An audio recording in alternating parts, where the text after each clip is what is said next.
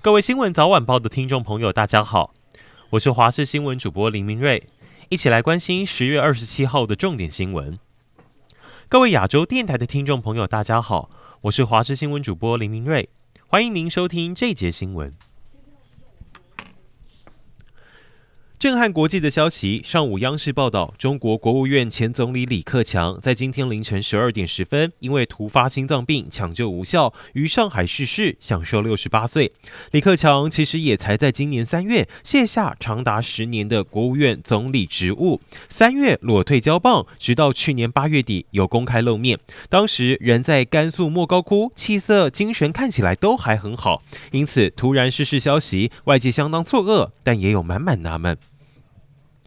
外媒和不少中国专家开始臆测，李克强突然辞世，或许跟中共派系斗争不无关联。李克强过去在派系上被归类为团派，团派中有像是中国前任全国政协主席汪洋、前国务院副总理胡春华，但这些人现在都已经落寞。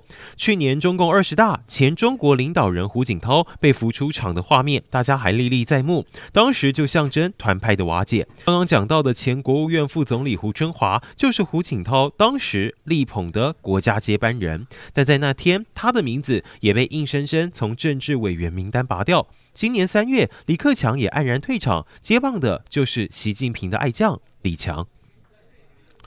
礼让行人是应该的。新北新庄一位骑士没有做，被人提醒还恼羞。当时他骑车穿越斑马线，差点撞上过路的学生。有人跟他说：“你这样子会被罚六千块。”他竟然就停车，从车厢拿甩棍追着学生跑，还打学生巴掌。